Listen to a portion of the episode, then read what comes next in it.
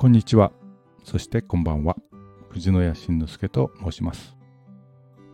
今回から私の Kindle 本であるスローファイヤーのすすめのスピンオフ企画として音声配信を開始させていただこうと思います。ま皆さんとファイヤーについて、まあ、そして最強の人生戦略について一緒に考えていければと思っております。もちろん Kindle 本をお読みいただければ大体同じことが書いてありますが、えー、文章だけではなかなか伝わりにくい部分や、まあ、より詳しくお話しさせていただきたいことなどもありますのでこの音声配信の中でフォローさせていただければと思います。逆にこの音声配信をお聞きいただいて、えー、ご興味を持ってくださいましたらぜひ Kindle 本の方も読んでいただければと思います。やっぱり本ですとね、えー、連続して体系的にご理解いただけると思います。まあ、ちなみに、えー、Kindle Unlimited をご契約の方でしたら無料でお読みいただくことができます。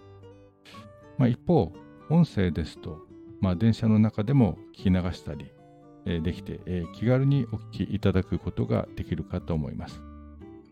文字と音声の2本立てで、えー、まあ、お楽しみいただければと思います。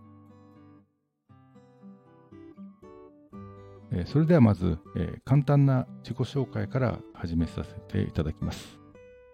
え名前は、え藤野谷慎之介と申します。年齢は、まあ、アラカンといったところです。職歴といたしましては、えまあ、銀行員18年、経営コンサルタント10年とで現在は資産運用会社で、まあ、経営企画と資産運用部門の統括をしております。まあ、具体的には、まあ、会社の経営戦略を作って、まあ、それの実現に向けて、えー、まあ、取り組んでいたりという部分と、まあ、金融商品や、まあ、不動産への、まあ、資金運用という、まあ、いわゆる投資部門について、えーまあ、これはいいとかですね、えー、この商品はやめときましょうとかですね、まあ、そんなような、まあ、ことをやっています。まあ、ですから、まあ、いろいろシミュレーションをしたり、資産運用関係のお話をするのは、まあ、割と得意です、えー、ざっくりそんな経歴です。えー、今回開始します音声配信プログラムですが、えー、今話題の FIRE を取り上げていきます。えー、この FIRE ですが、ご存知の方も多いとは思いますが、まあ、ざっくりお話しすると、 Financial Independence Retire Early、えー、この4つの単語の頭文字を取って FIRE、ファイヤーと呼んでいます。えー、訳しますと、まあ、経済的自立と早期リタイアということになります。まあ、現実的にはいろんなパターンがあるんですが、最も基本的なものとしては若いうちに頑張って、まあ、億単位の資産を築き上げて、まあ、経済的な自立を早期に達成しますその後は仕事をリタイアして、えー、築き上げた資産を運用して、えーまあ、ずっと生きていくというライフスタイルを提唱しているものです。まあ、ファイアについて書かれた本の多くはまあ当たり前ですが、やはり FIRE を実現された、まあ、成功者の方が書いた本です。私はこうやって、まあ、FIRE を実現しました。まあ、みんなも参考にして頑張ってください。みたいな本ですね。まあ、これはこれで当然体験者のお話ですから、まあ、説得力があります。まあ、ぜひ真似して自分も実現してみたいなと、まあ、そう思うかなと思います。まあ、一方、私の本は、まあ、少し立ち位置が異なっていると言いましょうか、えー、ごく普通の目線でですね、まあ、ファイヤーは実現していないけど、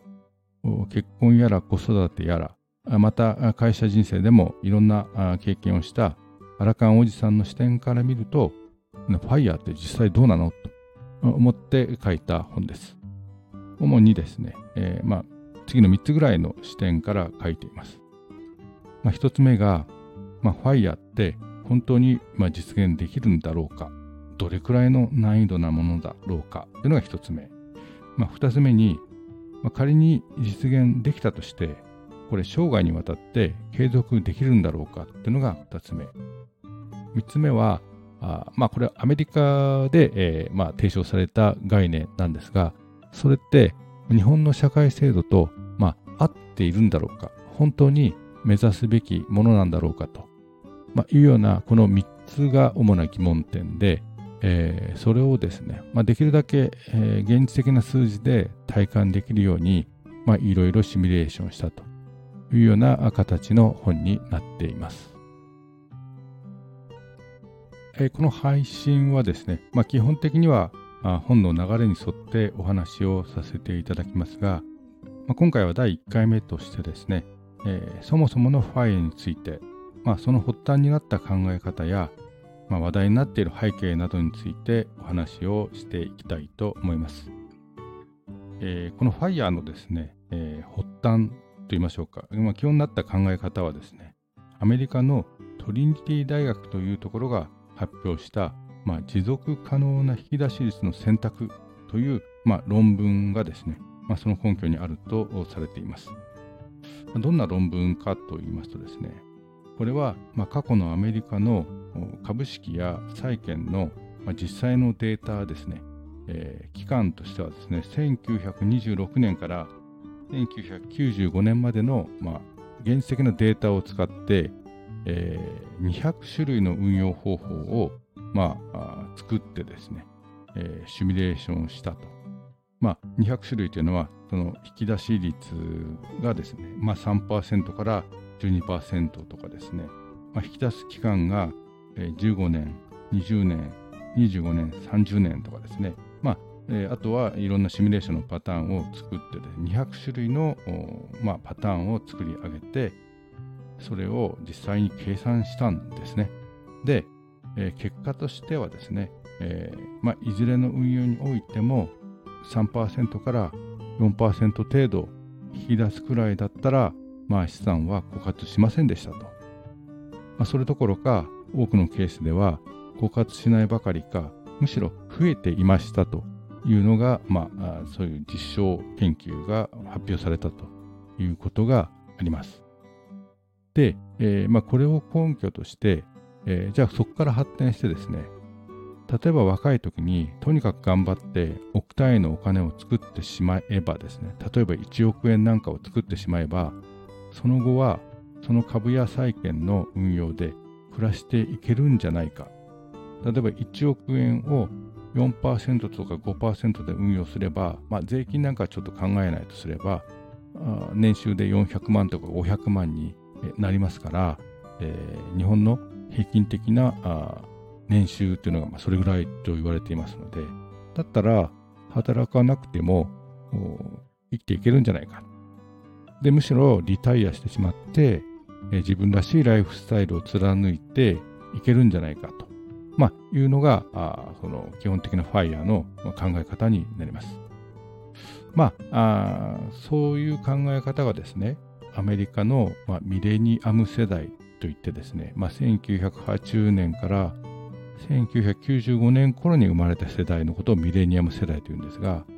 まあ、この世代があ2010年頃から、まあ、次第に流行り出したと実現をしだしたというようなことになっています。まあ、その頃、まあ、マイクロソフトとかアップルの株式とかですね、まあ、その後も、まあ、GAFA の株とかが継続的に、まあ、上昇していたあ状況もあったので実際に実現できた人も、まあ、少なくなかったのかなと思います。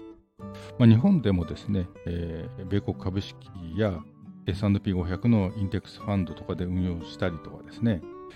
まあ、仮想通貨で急激に資産を築いたりした人も、まあ、おそらくいたんだと思います。まあ、中にはあ東京の湾岸エリアにタワーマンションを買ってうまく、まあ、売り抜けたということで大きな資金を作れた方も、まあ、いたかもしれません。また、まあ、周りに、えー、ファイヤーを実現した方が直接の知り合いにいなかったとしてもですね、まあ、なんとなく、まあ、インスタなどでですね、まあ、SNS 界隈ではリア充映像というんですか、ああいうのが出たりして、え案外身近に感じてですね、もしかして自分もできるかなと、まあ、いうふうに思って、まあ、そういった機運が盛り上がってきた。まあ、そんなわけで、えー、書店に行くとファイヤー関係の本もたくさん並んでいるのかなと。まあ、こういった背景が、あまあ、日本にも出ているのかなと思います。まあ、一方で、もっと深い意味というか、まあ、根底に流れる背景、理由を考えるとですね、まあ、それはおそらく、うん、社会全体、特に若い方の中に、まあ、ある種の閉塞感が蔓延しているんだろうと思います。まあ、率直に言って、今は非常に過酷な社会、職場の、まあ、環境になっていると思います。到底達成できそうもないノルマであったり、現実的にはめちゃくちゃ頑張っているのに、まあ、その割には明るい未来が見えてこない、まあ、そういった閉塞感が充満しているんだと思います。そんなことが根底にあって、このファイヤーに対する憧れ、若くして資産を築いて、早期にリタイアできたら、まあ、どんなにいいだろうかという憧れが、まあ、根底にあるんじゃないかなと思います。まあ、現在はですね、もう過去30年間の、まあ、政治経済の停滞によってですね、まあ、正社員が減り、給与が減り、まあ、ただ減ったというだけではなくて、以前はですね、まあ、長期的には上がっていくだろうという、まあ、見通しが立ったわけですね。えー、ところがですね、まあ、実力主義という名目のもとに全くそれが見えない。将来的に給料が上がるかどうかということが分からなくなってきたためにですね、まあ、ローンも組めない、まあ、計画的にお子さんを育てていくということもなかなか見えてこないという状況になってしまったと思います。まあ、あらゆる社会システムがアンバランスというか、まあ、機能しなくなってしまっているというのは現状だと思います。雇用環境にしろ、まあ、年金制度にしろ、あらゆるものがこの社会制度の変化、社会の変化に合っていないということをですね、まあ、感じておられるんだと思います。まあ、その中でファイヤーへの憧れやそれを目指すということはもう、まあ、国や組織に依存していてもダメだなということを皆さん無意識に、まあ、感じ取っているんだろうと思います。まあ、本当に自分で何とかしなければならないという、まあ、ある種の本能的な、まあ、自己防衛というのが、働いているのかなと思います。まあ、ちょっと悲しい話になりますけれども、まあ、捉え方によっては、まあ、本当の意味で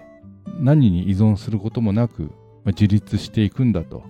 まあ、そういうスタートだと考えれば、まあ、たくましいことなのかもしれないと思います。まあ、第1回目は、まあ、こんなところで、えー、ファイヤーについての、まあ、ざっくりしたご説明と、ファイヤーが起こった背景、今、まあ、取り沙汰されている背景などについてお話しさせていただきました。まあ、次回は、えー、ファイヤーの種類について、まあ、お話ししていこうと思います。まあ、できるだけ週1回くらいのペースで配信したいとは思っていますが、ちょっとまだその辺はあ緩い感じでですね、えー、始めさせていただこうかなと思っています。いずれにしてもライブ配信ではありませんので、気になるタイトルがありましたら、まあ、アーカイブでもですね、ぜひお聞きいただいて、えー、感想などお寄せいただければありがたいと思います。また、あの、Kindle 本の URL などは概要欄に貼っておきますので、えー、ぜひよろしくお願いいたします。えー、藤野谷慎之介でした。今後ともよろしくお願いいたします。それでは今回はこれで失礼させていただきます。ありがとうございました。